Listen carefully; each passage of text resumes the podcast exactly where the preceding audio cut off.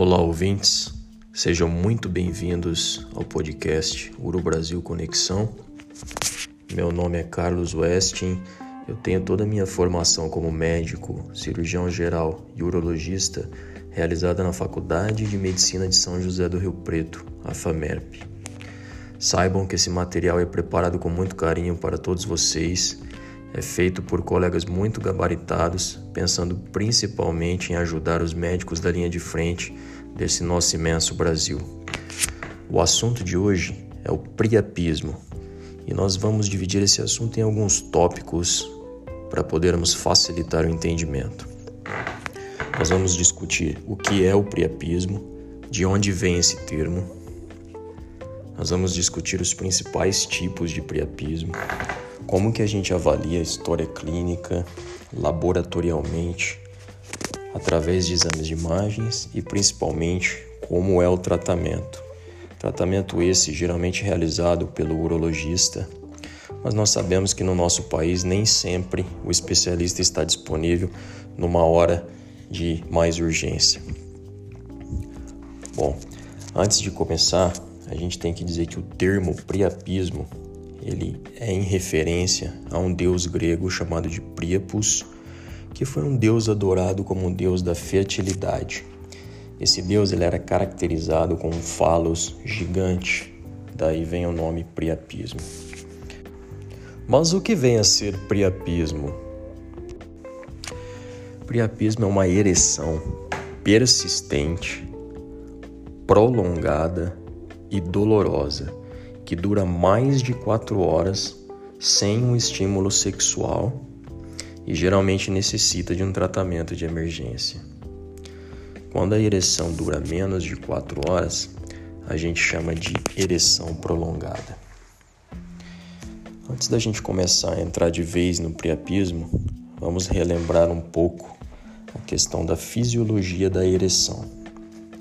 A ereção se dá inicialmente por mecanismos neurais, hormonais e vasculares. Através desses mecanismos ocorre um relaxamento dos corpos sinusoidais ali nos corpos cavernosos, com um enchimento dos dois corpos cavernosos e ao mesmo tempo uma compressão das veias de drenagem, o que possibilita a manutenção da ereção. Alterações tanto no mecanismo de fluxo da artéria cavernosa quanto na drenagem dessas veias, seja por compressão das veias, uma compressão patológica, seja por aumento de viscosidade sanguínea, estados trombóticos, etc. Essas alterações aumentam o risco de se desenvolver o priapismo. Nós podemos dividir o priapismo principalmente em três tipos: o priapismo isquêmico, também conhecido como veno-oclusivo ou de baixo fluxo, o priapismo não isquêmico, que seria o priapismo arterial, e o priapismo recorrente ou intermitente. Nesse podcast, nós vamos tratar principalmente do priapismo isquêmico pois o priapismo isquêmico ele se caracteriza como uma emergência médica. Portanto, o priapismo isquêmico ele é a forma mais comum, respondendo por 95% de todos os episódios de priapismo. Os pacientes com priapismo isquêmico, eles normalmente referem bastante dor e se você demora a fazer o diagnóstico ou o tratamento desse paciente, o paciente corre um grande risco de desenvolver uma disfunção erétil no seu segmento. Quais são as características do priapismo isquêmico ou de baixo fluxo? Geralmente esse priapismo ele é totalmente rígido, a ereção é bastante dolorosa você não tem história de trauma de períneo, o paciente pode ter usado drogas, pode ter alguma doença hematológica, mas O diagnóstico é feito principalmente através da coleta de uma gasometria dos corpos cavernosos. Quando você colhe uma gasometria do corpo cavernoso, e isso é indicado em todos os casos de priapismo, você tem uma diferença bastante substancial entre o priapismo isquêmico e o não isquêmico. No priapismo isquêmico, você vai ver aquele sangue mais escuro, né, um sangue pouco oxigenado, com uma pressão parcial de oxigênio normalmente menor de 30 e uma pressão parcial de CO2 maior do que 60 e um pH reduzido menor que 7.25. Já o priapismo não isquêmico, que é o priapismo arterial, ele vai apresentar um sangue mais vermelho vivo, né, de característica arterial, apresentando uma pressão de oxigênio bastante elevada, maior que 90, e uma pressão de CO2 menor do que 40, e o pH em, em torno de 7.4. Mas quais são as causas principais do priapismo isquêmico, que é o que a gente vai ficar mais em cima desse? São diversas as causas do priapismo isquêmico. A mais conhecida e mais comum é a doença falciforme. Mas outras hemoglobinopatias, talassemias, leucemia, policitemia também podem causar Além disso, o uso de medicações como antipsicóticos, por exemplo, a corpromazina, alfa-bloqueadores que nós usamos para tratamento de próstata, como a doxazosina e a tansulosina,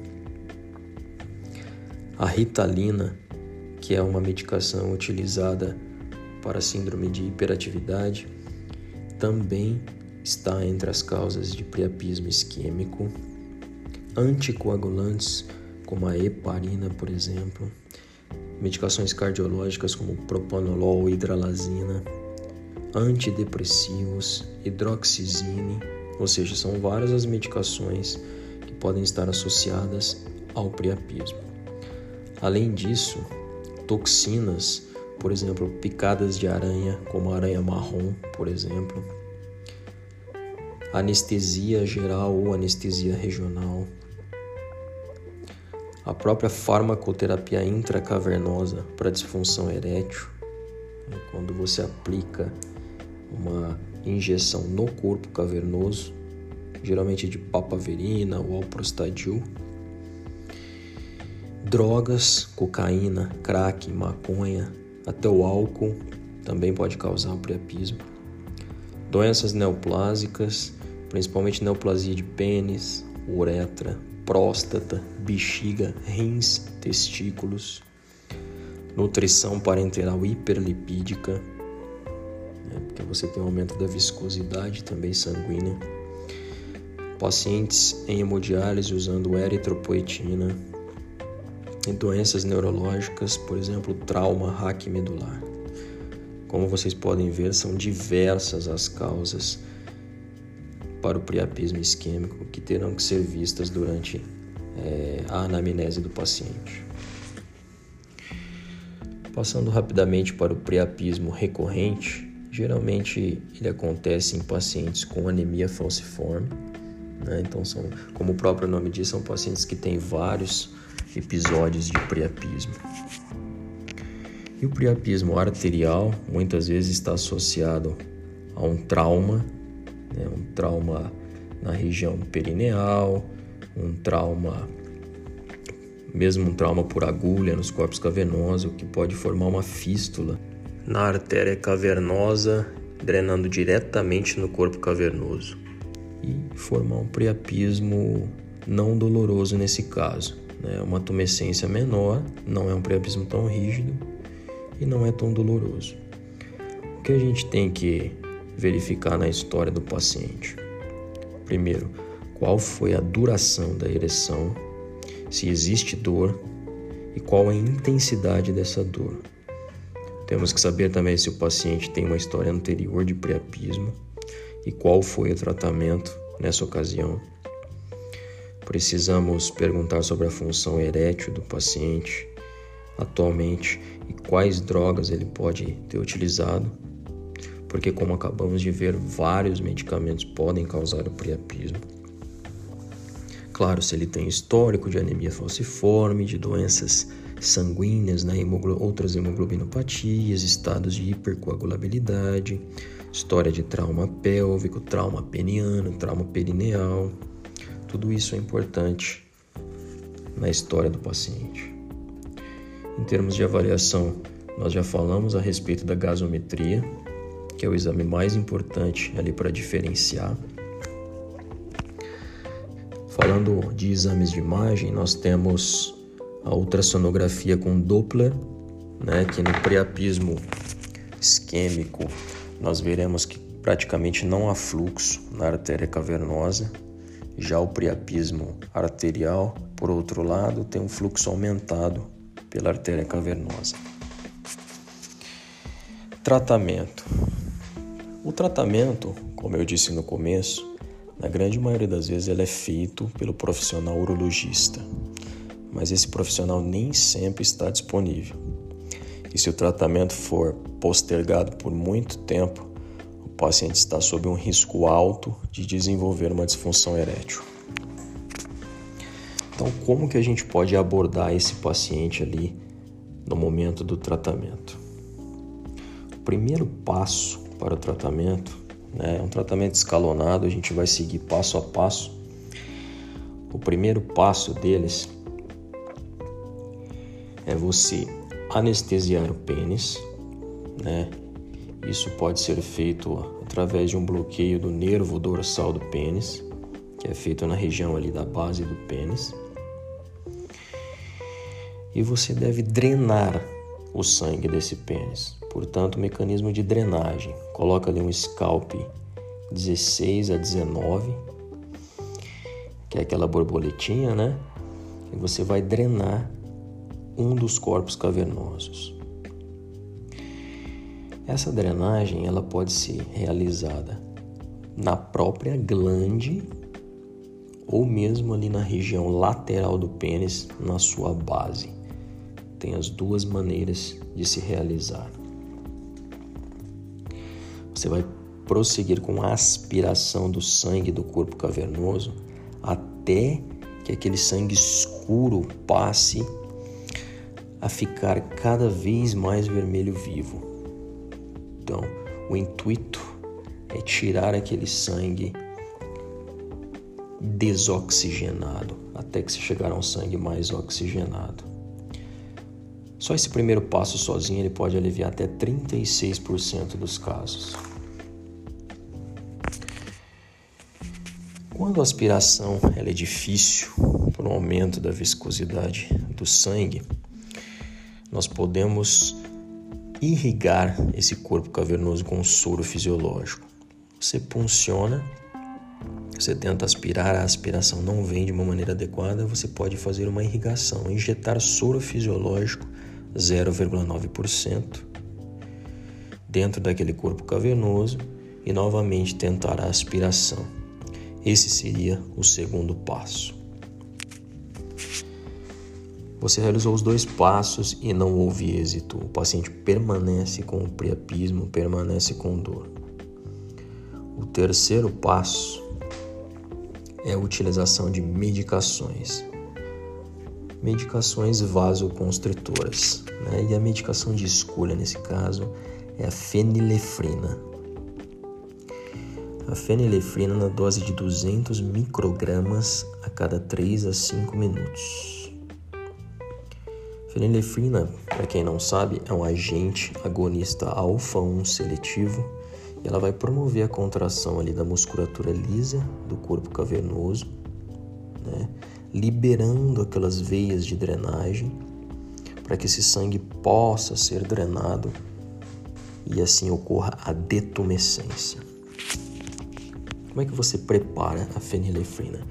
Você vai diluir uma ampola, uma ampola que vem 10 mg por ml, você vai diluir em 50 ml de soro fisiológico e dessa solução final você vai fazer de meio a 1 ml a cada 5 ou 10 minutos. o máximo que pode ser feito é 5 ml. Então, se você fizer meio ml, você vai fazer 10 vezes. Fizer 1 ml, 5 vezes no máximo. Se mesmo com a medicação fenilefrina vasoconstritora não houver a resolução do caso, partiremos então para procedimentos cirúrgicos que são os shunts, que a gente chama de shunts. Mas esse procedimento cirúrgico seria mais da alçada realmente do especialista urologista. Né? Para vocês terem uma base, uma ideia, esses shunts eles podem ser distais ou proximais. Vou dar alguns exemplos. Por exemplo, um shunt distal chamado de Winter. Uma agulha é inserida através da glande em direção ao corpo cavernoso várias vezes, criando uma fístula. Qual que é a sua intenção em todos esses procedimentos cirúrgicos? É criar uma fístula entre o corpo cavernoso e o corpo esponjoso, para drenar esse sangue do corpo cavernoso para o corpo esponjoso. Então existem várias maneiras de se fazer isso, mas que não é o foco dessa aula. Quanto ao priapismo arterial não isquêmico, a resolução dele é espontânea em quase 62% dos casos. Então não é um caso de urgência, pode ser feito um tratamento conservador. Inicialmente aplicamos gelo ou compressão na região do períneo se houver um trauma do períneo. E a resolução se dará com acompanhamento urológico. E o priapismo recorrente também é um priapismo que será mais acompanhado pelo profissional urologista e que, cujo tratamento pode incluir desde agentes hormonais, como antiandrogênicos, por exemplo, até a finasterida, inclusive uma terapia com inibidores de PDE5 pode parecer um contrassenso, mas se você usa um inibidor de PDE5, você regula o óxido nítrico do paciente. Isso pode melhorar o priapismo recorrente. Bom, pessoal, por hoje era isso. Espero que vocês possam fazer um bom proveito dessa aula. E estamos sempre disponíveis para o que precisarem. Um abraço.